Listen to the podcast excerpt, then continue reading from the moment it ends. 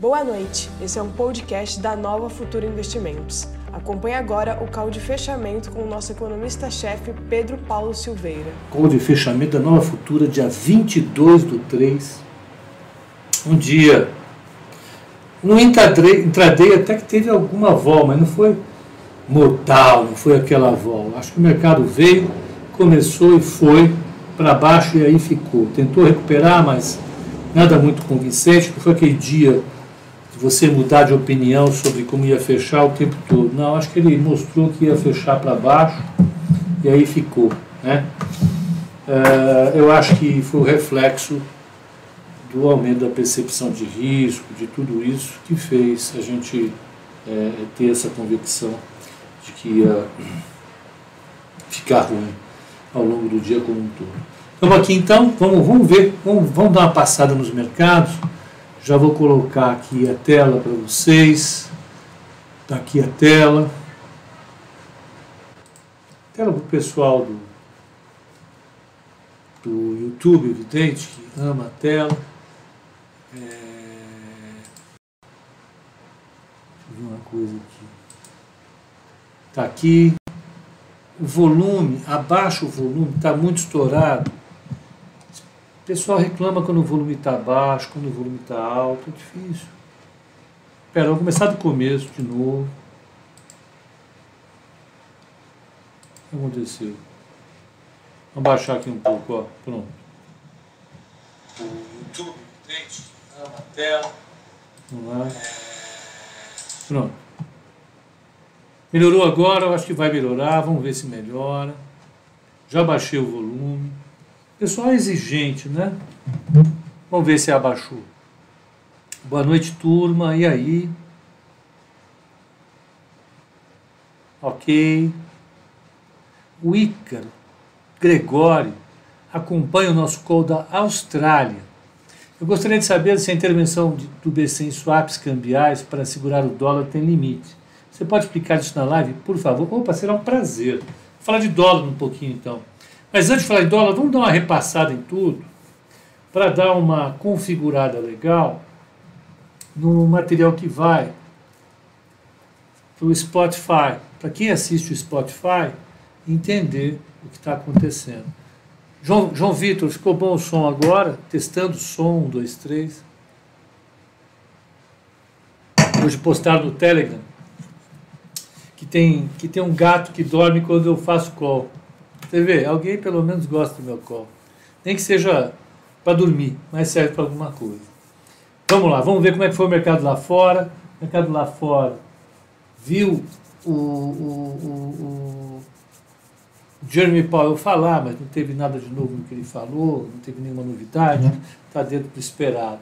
O mercado fechou no Dow Jones com 0,32 de alta, S&P 500 0,70 e Nasdaq 1,23. Nasdaq andando mais.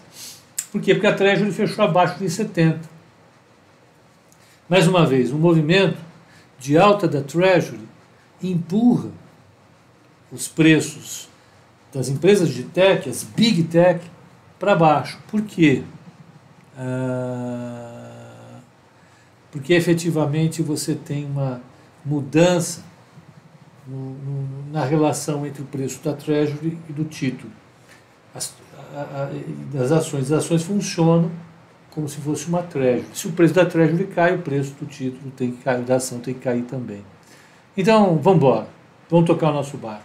Estados Unidos andou bem, o VIX caiu forte, veio para 18 e 18. Vamos ver o, o VIX. Deixa eu colocar o VIX aqui na tela. VIX. VIX Index. Ok. Eles vão ver também, não fiquem preocupados. Nós vamos fazer um processo bem democrático, todo mundo participando, quem é do Instagram. Olha lá o VIX. O VIX está bonito. Olha que bacana. Ó, esse é o VIX. Repare na, na bagunça da mesa, por favor. Ó, vamos colocar aqui a anotação. Ó. Tirando Não, não, vamos apagar isso aí, por favor. Ficou ruim. Apagar isso tudo, tá? Vamos pegar aqui, ó. Se você notar bem, nessa linha aqui, de 2020, de abril de 2020 para cá, maio, a maior parte das observações ficou acima de 18 e abaixo de 30. Acima de 18, ó, e abaixo de 30. Quando espirrou, espirrou por um, dois, três, quatro dias, um, dois, três, quatro, um mês, nananã, nananã, nananã, nananã, nananã, acima de 30. Tem uma espirrada semana passada e voltou. Agora caiu a 18. Será que vai subir de novo? Não sabemos. Mas é interessante, pela primeira vez, desde fevereiro, que ele deu uma experimentada no 18, e dezembro, que ele experimentou 18, ele só ficou acima de 20. Então vamos ver agora se esse 18 vai fazer com que a volatilidade suba de novo ou se definitivamente ele vai voltar a trilhar o caminho que ele tinha antes da crise. Né? Então eu vou colocar aqui o mensal. Essa volatilidade do índice S&P 500 dos Estados Unidos.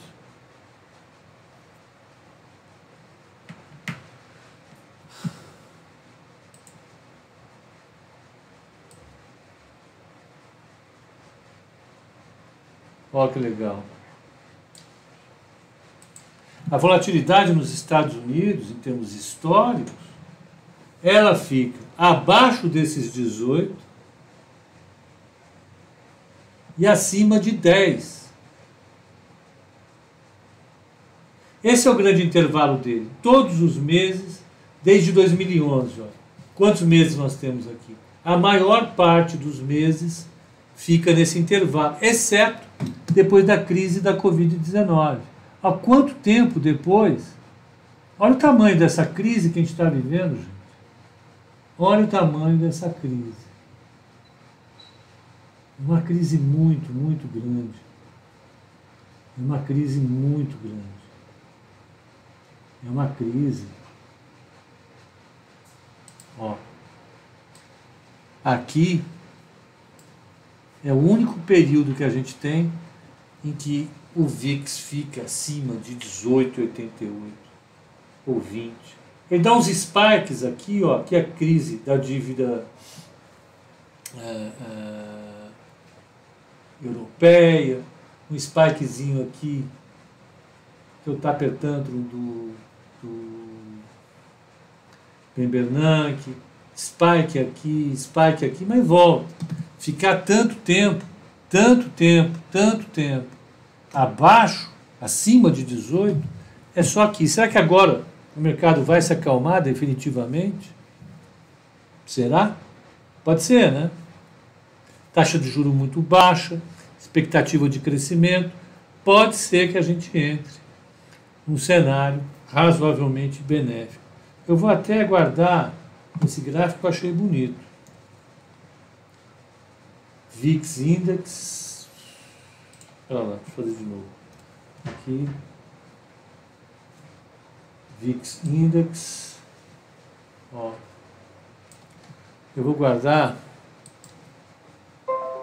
Só um segundo, tá? Eu vou guardar esse gráfico. Buenas noites. Segundo, estamos aqui. O Tiago, vai beber, Tiago? Não, hoje não, pelo amor de Deus, assim você é obrigado a, puxa, pensar o quê? Primeiro semestre de 2021. Cadê? Aqui, eu só vou colocar o VIX ali guardadinho para a gente saber poder utilizar em algum momento. Olha, a gente falou sobre isso, etc e tal. Esse é o nosso gráfico. Gráfico de vela, candle, muito interessante. Né? É, hoje é dia 22 e esse é o fechamento. Call de fechamento da Nova Futura. Bacana. Salva. Seguimos adiante. Bacana. Vamos lá. vamos tocar o nosso barco. Então o VIX caiu, as bolsas todas subiram com destaque, os índices todos subiram com destaque, por Standard Poor's, por Standard Poor's não, por Nasdaq. Ah, o petróleo, ele deu uma recuperada, ele foi a 61,55 ao longo do dia, ele vacilou, puxou o Petrobras, puxou o PetroRio, todo mundo para baixo, né? deu um susto, e a taxa de juros de 10 anos fechou a 1,695, um pouquinho abaixo de 1,70, pouquinho abaixo de 1,70. É, esse foi o cenário lá fora. Vamos pegar Brasil. Brasil, eu colocaria um destaque já de cara aqui, que é a taxa de juros de 2027. Olha como é que ela fez hoje. Hoje ela foi, o mercado foi histérico nessa taxa de juros. Né? Já abriu subindo, que nem um doido aqui, ó. Foi até 8,44, fechou 8,18. O mercado veio batendo, batendo, batendo. Mas abriu espancando para cima. Foi com tudo. Foi embora. Olha que loucura. Olha o tamanho do candle. Explodiu. Porque a percepção de risco em relação ao Brasil subiu. Por quê? Por uma série de fatores. Né? Primordialmente, a,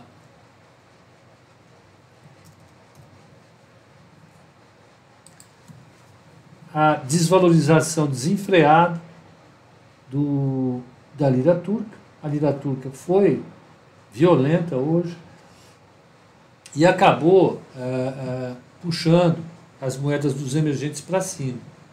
E o CDS também subiu, a percepção de risco medida pelo índice CDS subiu. Vamos ver como é que ela fechou hoje. Ela bateu, o Alex está falando, Brasil com DI subindo, exatamente, Alex, exatamente. Ó, a, a, o, o candle fechou para cima. A máxima dele hoje foi 206, 207, 207. A máxima hoje ah, foi 207. 206, 377. E ele fechou a 200 e 200, 441. Oi, Fernanda, boa noite. Oi, Edson, oi, Marcelinho, todo mundo, boa noite a vocês. Então foi isso. É, teve, ao longo do dia ficou mais nervoso, até que fechou bem, mas fechou nervoso. Fechou acima de 200. Fechou acima de 200 o índice é, é, é CDS. O CDS, não o índice CDS. Fechou acima de 200, é um número forte, indica uma percepção de risco elevada. O dólar fechou a 5,5071, ele até virou para queda ao longo do dia. Vamos lá para o podcast que a gente olha tudo isso daí. Ah, vamos pegar aqui WTO, arroba. Olha, o mini dólar fechou a 5,514, isso está 0,40 de alta.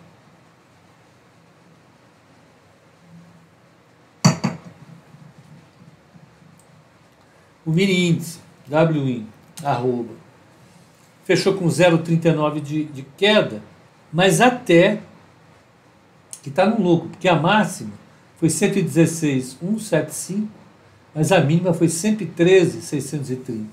Com relação à mínima, ele subiu 1.800 pontos, até que se recuperou bem. Né? Ah, poderia ter sido pior. Né? Ah,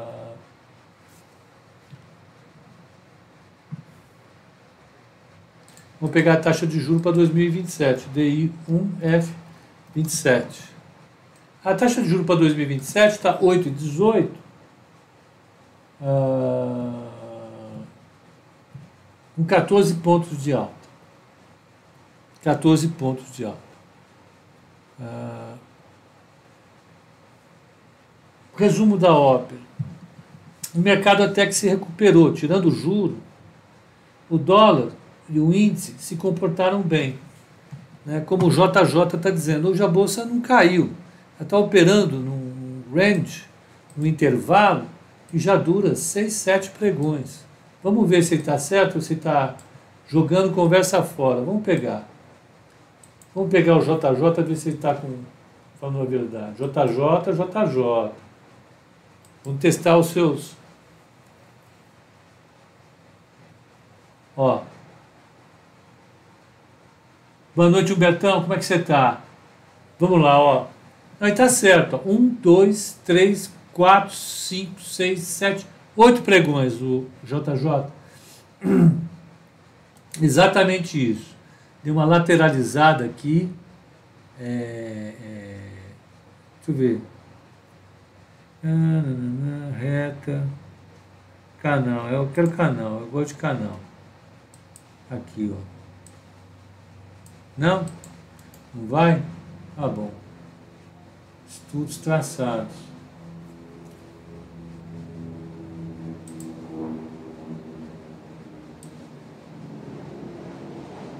Meu filho, não é aqui. Não é aqui, ó. Tá aqui, ó. Fez aí um, uma lateralizada aí, ó. Ficou aí. Tá aí, mínima aqui, ó, um pouquinho mais para cá. Ficou, vai. 113,200 com 117 tralalá. Não é muita coisa não, se você pegar assim. Então de lado, de lado, de lado, de lado. Né? Entre a máxima e a mínima, nós estamos falando de quanto? Vamos pegar aqui. Pegar super HP. Tem, tem HP aí, tem. HP aqui. Olha o tamanho da bicha.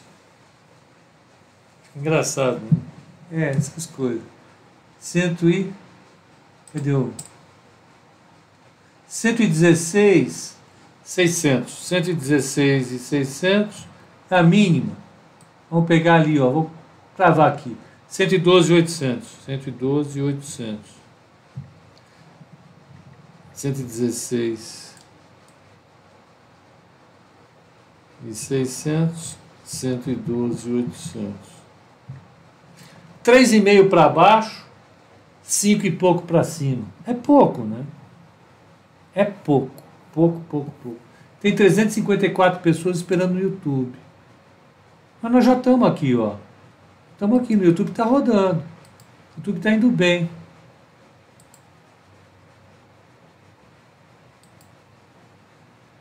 Tá? Tá indo bem. Tá indo bem. Estamos lateralizados. Então vamos ver quem mais subiu, quem mais caiu aqui no Brasil. Ó, a, a, o índice fechou a 114,978, o Ibovespa com 1,07 de queda. 1.242 pontos de queda. Esse foi o percentual de queda forte que teve.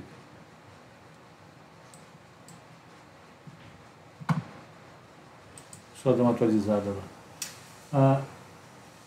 A Ambev subiu 2,32, fechou a 15,81. Bradesco caiu 0,37 a 26,64. Bancos hoje ameaçaram cair com vontade na parte da manhã. Foi com vontade. É, Petro caiu 1,63 e Vale caiu 1,87. Vamos pegar maiores altas.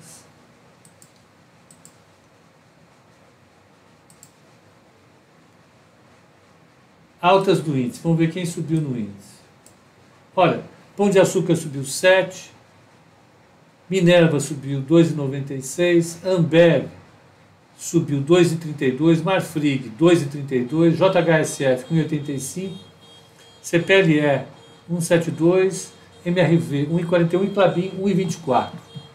Vamos pegar as maiores quedas. Pão de Açúcar, eu ver uma coisa. Pão de Açúcar no mês já subiu 48%. Em 2021 subiu 64%. Brincadeira, né? Está indeciso o mercado com pão de açúcar ou não?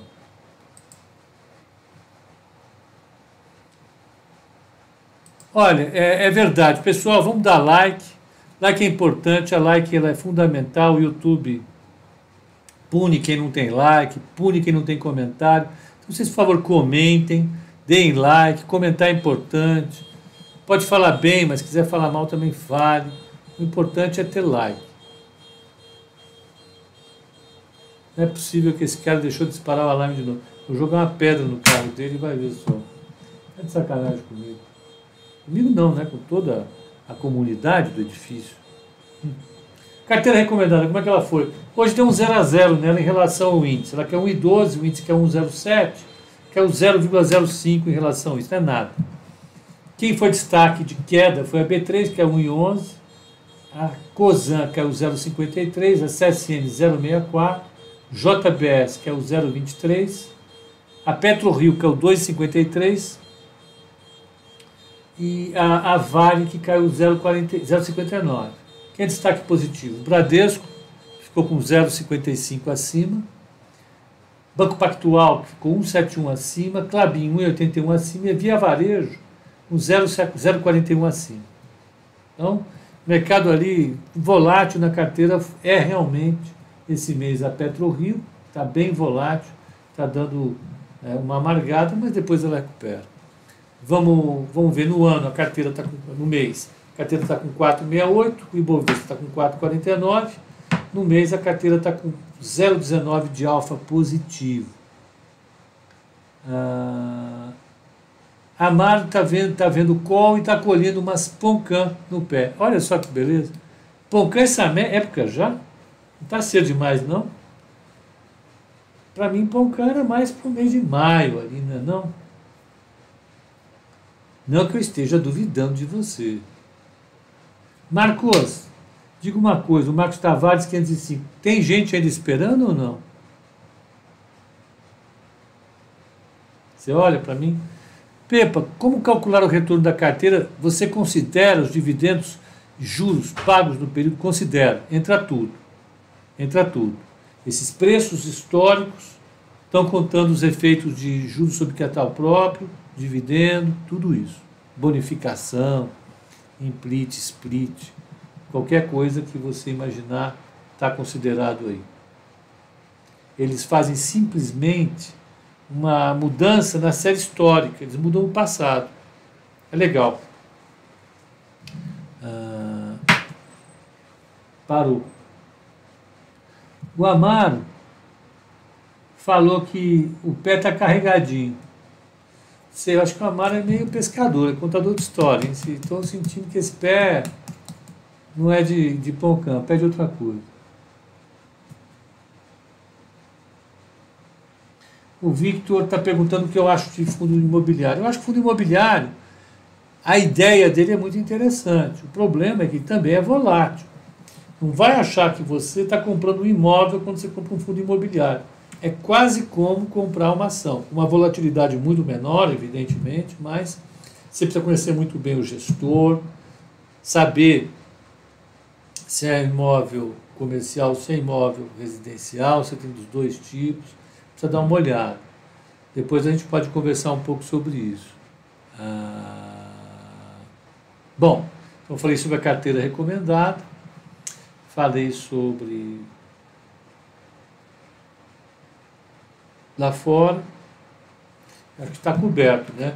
Eu vou responder a uma pergunta. Pergunta importante. E o dólar? Como é que o Banco Central olha o dólar? Como é que a gente vê o dólar? Mais uma vez, a gente vai ter que. Vamos perder 20 minutinhos nisso. Dólar. Né?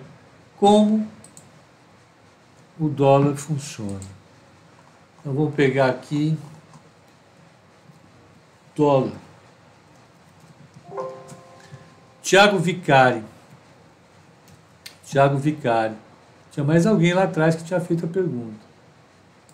Tiago Vicari. Espera lá que vamos fazer.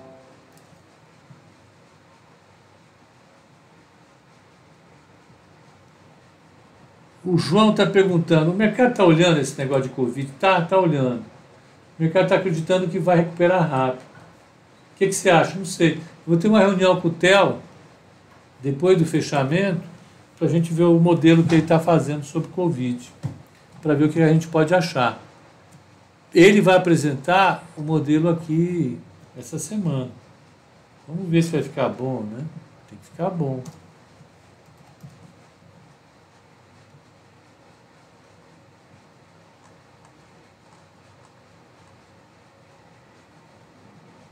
aqui. O Tiago Vicari e o Ícaro Gregório está aqui. Ícaro Gregório. Os dois estão falando de dólar. Eu vou colocar aqui no dólar a seguinte questão. O, o, o Amaro mandou foto na DM. Tá, eu vou ver. Depois eu vou querer autenticação para saber se a foto é verdadeira. Eles têm esse problema. Né? Você pode botar uma foto falsa. Brincadeira. É brincadeira. Claro que é brincadeira. O que que, como é que o preço do dólar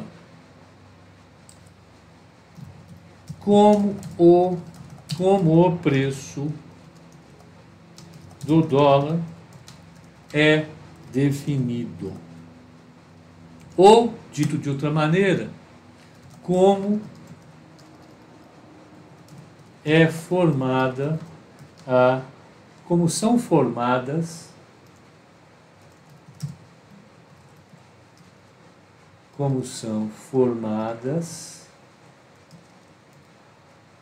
as ofertas e demandas por moeda estrangeira. Aí é legal. Esse é um tema que a gente vai falar rapidinho. Rapidinho. É dois palitos. Vocês vão participar também, vocês aguardem. Depois eu vou ver a foto que o Amaro mandou na minha DM. Seja lá o que for isso, veja lá, hein? Eu falei, botei no meu Instagram que eu fiz dia 15 do 3, 38 anos de mercado. Botei até o comprovante da minha carteira de trabalho digital. É duro, viu? Vai ficando velho. Bloco de anotações. Vamos pegar aqui. Qual de fechamento?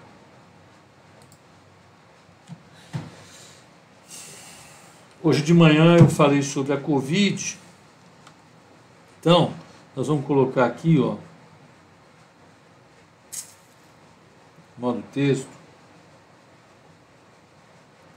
22 do 3 2021 fechamento feche feche pronto ok e vamos colocar um fundo um fundo esverdeado vamos então nós vamos fazer aqui algo que é discutido ali no na graduação em economia lá em economia internacional, mas também em macro, macro 1, macro 2, sem problema, é, é facinho. Nós vamos só tentar entender aqui ah, o, a oferta e demanda por moeda estrangeira. A gente vai ter que fazer um, uma espécie de modelinho aqui, coisa simples, coisa rápida, nada. Vocês não me cobrem muito rigor nessa história, porque não é o meu forte. Meu forte é é o que? Não sei. Até hoje não sei qual é. Se é que eu tenho foto. Então vamos lá. Então, ó, o que nós vamos fazer aqui? Nós vamos pegar um, oferta e demanda por moeda estrangeira. Então, oferta e demanda por moeda estrangeira. Ixi, tá ruim, né? Aí vai ficar melhor. Tá. Por estrangeiro, tá. Aí vamos fazer uma reta aqui, suave. Então, vamos fazer o seguinte, vamos separar na demanda. Ah, não, pera. Primeira coisa, eu preciso definir que país é esse. Não é aquela música, é uma pergunta. É, que país é esse? Uma economia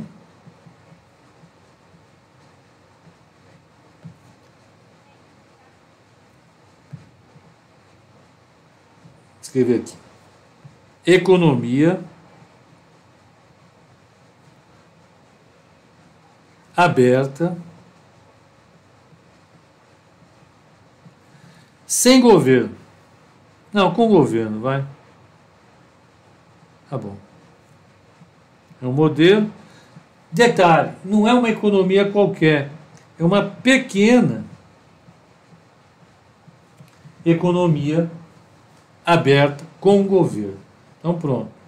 O que, que vai definir a demanda por moeda? Não, vamos colocar primeiro a oferta de moeda. Como é que aparece a oferta de moeda estrangeira? Oferta de moeda de dólar, né?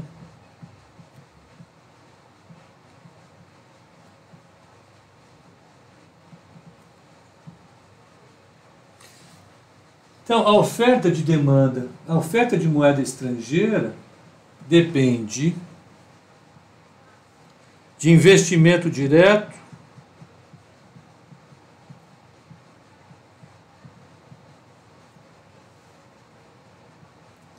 é, é, investimento em ativos locais. Então vai comprar uma empresa, vai comprar imóveis, tudo mais. Pode depender também de investimento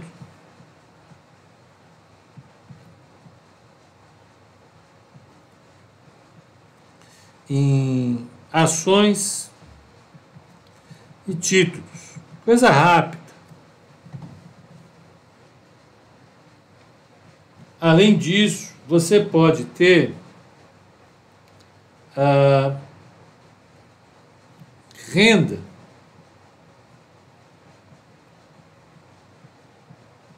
enviada por brasileiros que estão no exterior. Ah, isso é pouco. Hoje é pouco, né? Mas, meu amigo e minha amiga, nos anos 90, isso foi o que salvou a gente. Os brasileiros que estavam lá na, no Japão trabalhando e mandavam dinheiro para o Brasil de tempos em tempos, naquela, naquela fase do governo Collor, por exemplo. E por fim, exportações.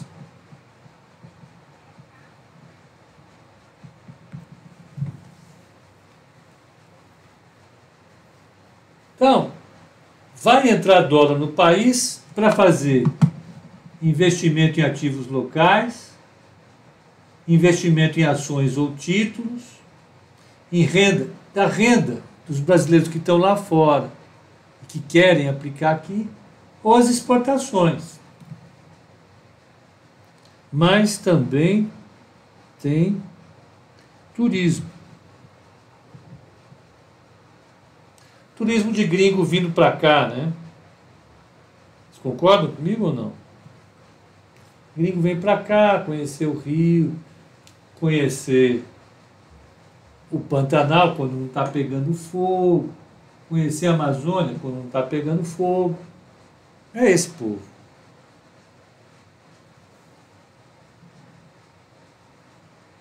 Tá bom. O que, que vai definir a demanda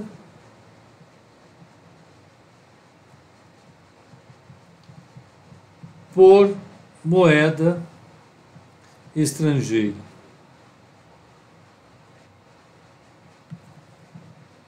Então, você pode ter investimento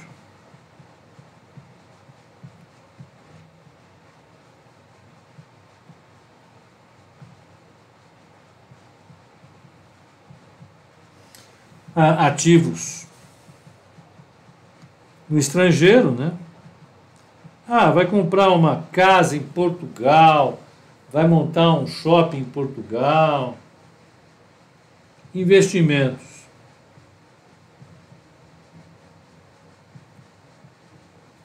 Em ações. Bitcoin lá fora também. É, ou títulos lá fora, títulos comprar uma, uma, um bonde da Petrobras. Pode ser que você faça, que tenha renda enviada ao exterior. Opa!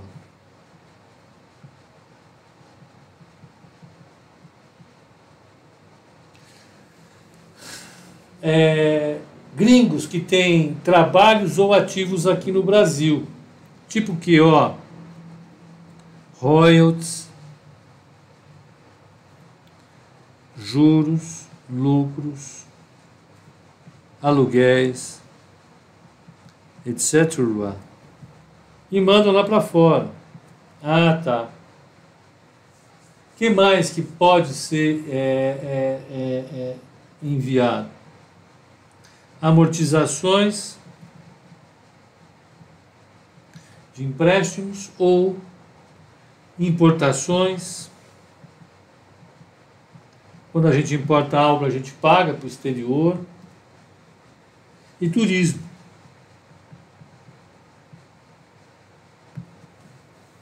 Pronto. Essas são as fontes de demanda por moeda estrangeira. Isso é, isso é chato? Não, é claro que é chato. Estou dizendo que não é chato. Quando você investiga o que faz cada uma dessas coisas se mover, você vai encontrando o que, o que aumenta a oferta e o que aumenta a demanda por moeda estrangeira. Vamos supor, se o investimento, olha, tem ativos locais, se os ativos locais ficam mais atrativos, vai aumentar o investimento aqui. Então, investimentos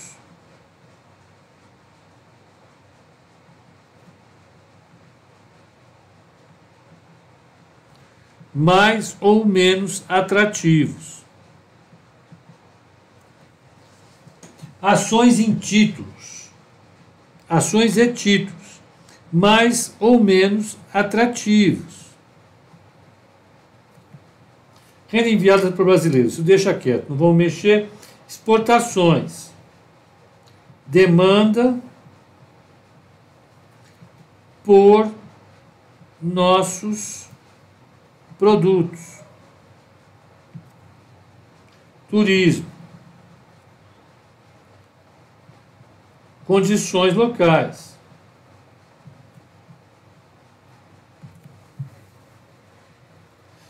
Mas uma coisa, eu, como nós estamos discutindo o curto prazo na demanda por moeda, por, por moeda estrangeira, o que eu vou falar aqui de importante é o seguinte: olha,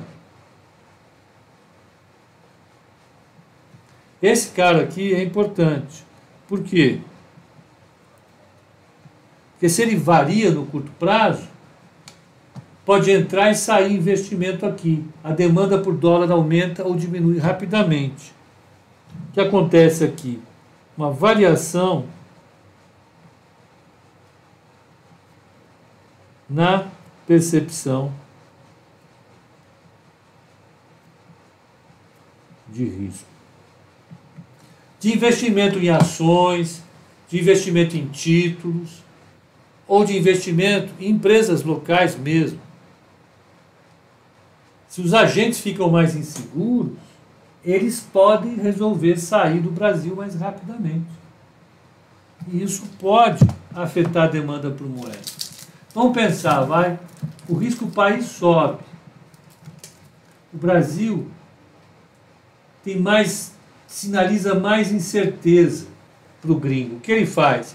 Ele se afasta de ativos locais em bolsa, se afasta de terrenos no Brasil, ele pula fora. Se o Brasil fica mais atrativo, ele corre para cá, vende dólar. Ah, que interessante. Pois é. Agora vamos fazer o inverso. Vamos olhar lá embaixo. Esses ativos aqui, de curto prazo, eles concorrem com os ativos locais. Então, uma variação na percepção de risco também pode mudar. O cara, ó, olha o Brasil, ele perde confiança no Brasil. O que ele faz? Ele aumenta a posição dele em ativos estrangeiros, aumenta a posição dele em ações e títulos estrangeiros também. Se eles começam a olhar o Brasil com mais desconfiança, a demanda e a oferta de moeda estrangeira mudam. É isso que faz a moeda subir ou cair. Mas olha, no curto prazo, quem mais mexe aqui que a gente está olhando são esses dois caras aqui, ó. Esses caras aqui reagem fortemente às variações na percepção de risco.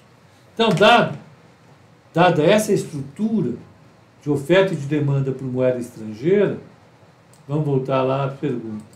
Dada a pergunta dos nossos amigos, vamos começar a responder. Esse aqui é o arcabouço, mais ou menos teórico, para definir, para a gente fazer a resposta para os nossos queridos amigos curiosos. Eles perguntaram, fala um pouco sobre a expectativa dos países emergentes com relação ao dólar, inclusive o Brasil.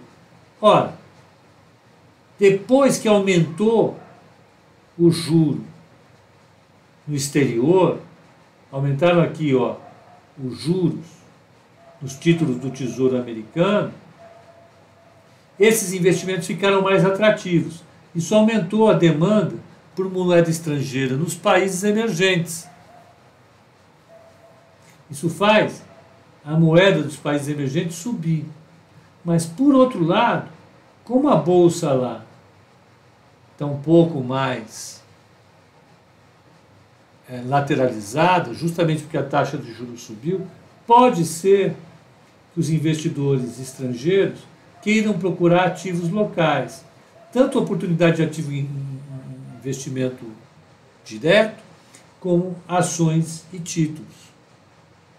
Então, vai depender da percepção de risco. Se a percepção de risco, desculpe, dos países emergentes continuar estabilizada e a taxa de juro continuar subindo controladamente lá fora, os gregos comecem a ir para os países emergentes por encontrar oportunidade lá. Sobretudo agora que a demanda por bens básicos, que são fortes de países emergentes, então essa demanda está bombando. Então você vai ter que brigar aqui e aqui para definir para onde vai o fluxo. Se os locais, ou os gringos que estavam aqui, vão para os Estados Unidos aplicar em de 10 anos, ou se os gringos que estão vendo a bolsa lateralizada lá, vêm para países como o Brasil, que tem um, sorte, um, um, muito, um desconto muito grande em relação aos, a, às ações americanas, por exemplo. É uma briga. Vai depender do que, mais uma vez? Do risco. O México está se dando bem nessa, por enquanto. Eu acompanho daqui da Austrália. Você poderia, eu gostaria de saber se a intervenção do BC em swaps para segurar o dólar tem limite. Você pode explicar isso na live? Não tem limite. Por quê? Porque o swap cambial é uma operação de derivativo. Então, o Banco Central não entrega dólares para as instituições financeiras. Não entrega nada. É um contrato. No final do contrato, se o dólar variar mais que a taxa de juro, o Banco Central paga ou recebe dos bancos. Faz a conta, assina um cheque, na realidade faz um crédito em reais na conta, sem limite. Como o Banco Central não tem limite para emitir reais, se ele perder, ele paga tudo em reais e dane-se. Normalmente, depende da posição que ele tiver. A contrapartida disso vai ser uma variação no valor das reservas internacionais. Mas acho que não vale a pena a gente entrar nisso. O fundamental é responder: não há limite. Então vamos responder duas coisas aqui. Primeiro para o Tiago. Um,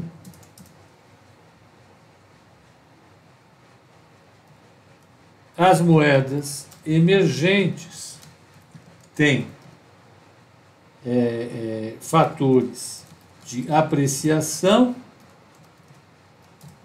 que é a oportunidade dada pelo forte desconto de seus ativos, estão desvalorizadas em relação às ações americanas, né? E tem fatores de desvalorização,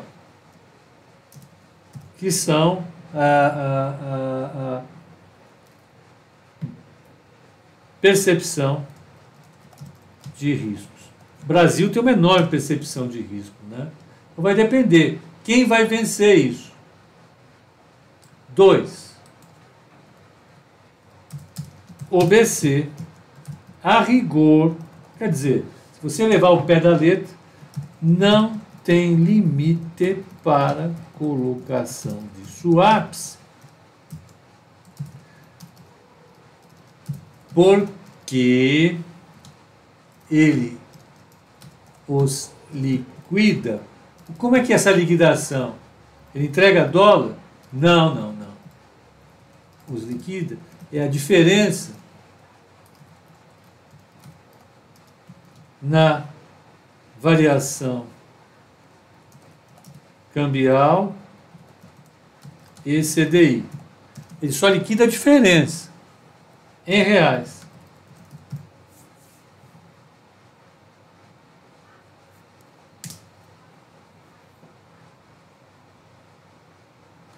Pronto. Eu acho que eu respondi. Então não tem limite para intervenção. Ele pode colocar o quanto ele quiser, mas não faz sentido o Banco Central ficar permanentemente intervindo na sua moeda, a gente sabe isso. Né? Existiria um limite em algum momento, até o ponto do mercado falar assim: caramba, o real está lá 5,70, mas o Banco Central já vendeu equivalente a 200 bilhões de dólares em swap. Essa moeda está sendo sustentada de forma muito artificial. Aí todo mundo ia ficar desconfiado. Tem um limite psicológico. A gente não sabe de quanto que é. Mas formalmente não há limite para a intervenção do Banco Central. Ah, no mercado swap. Está havendo uma discussão ali. É, não existe investimento pior nem melhor, é o papo cheio, concordo.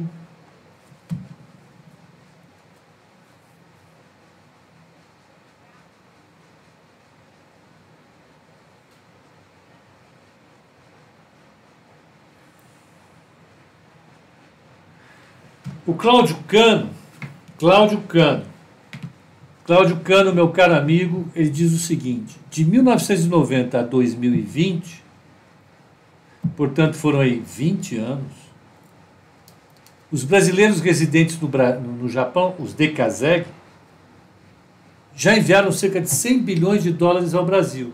Dinheiro que entrou de graça para o povo brasileiro. É isso aí. Exatamente, Cláudio Cano. Por que de graça? Porque esse não tem contrapartida. Né? Veio, acabou, ficou aqui, não precisa voltar. O Cláudio foi lá, trabalhou, trabalhou na linha de montagem da Mitsubishi, da Honda ou da Toyota, mandou o dinheiro para cá, ponto, acabou. Provavelmente ele não pede o dinheiro de volta. É isso, tem toda a razão. Então, gente, a ideia geral, quando a gente vai olhar o mercado de câmbio, é tentar entender como cada um desses fatores está atuando na determinação da taxa de, de câmbio.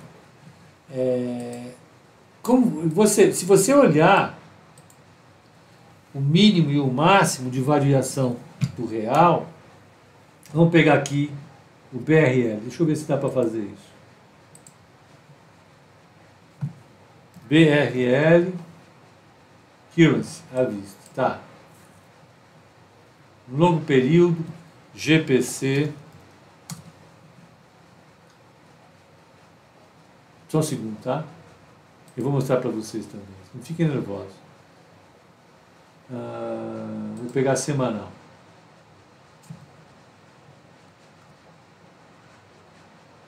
Longo período. Aqui. Deixa eu ver como é que vai fazer agora. DXY dxy. Como é que o gráfico vai servir? Hum. Tá bom, o gráfico serviu, vou mostrar. Ó. Olha, o, o real aqui embaixo, ele estava a 3,29 em 17. Olha quanto ele oscilou. Subiu, explodiu, veio para cá. Olha o DXY, o dólar contra várias outras moedas. Ele ficou entre 90 e 100. A volatilidade do real contra o dólar é muito maior do que a volatilidade do dólar contra as outras moedas. Por quê? Porque depende do tamanho da economia. É muito interessante isso. Depende do tamanho da economia. Tá? Quem quiser uma, uma referência legal sobre taxa de câmbio, deixa eu ver se eu tenho ela aqui. Espera lá. Calma, não fiquem nervosos. Vocês estão apressados. Documentos. Estrado. Macrofim One. Eu vou indicar um livro para vocês que é muito interessante.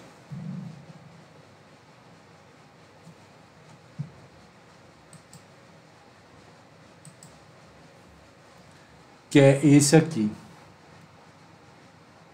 Ó.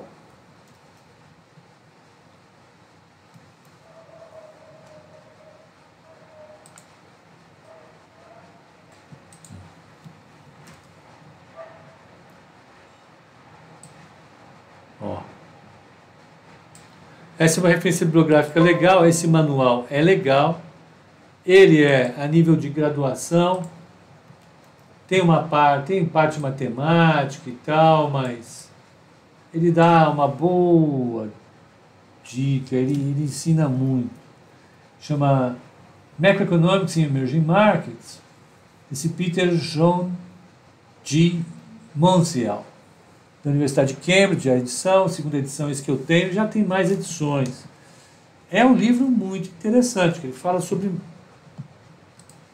sobre como o fato de ser um país emergente afeta a forma como você vai olhar essa economia. Né? É...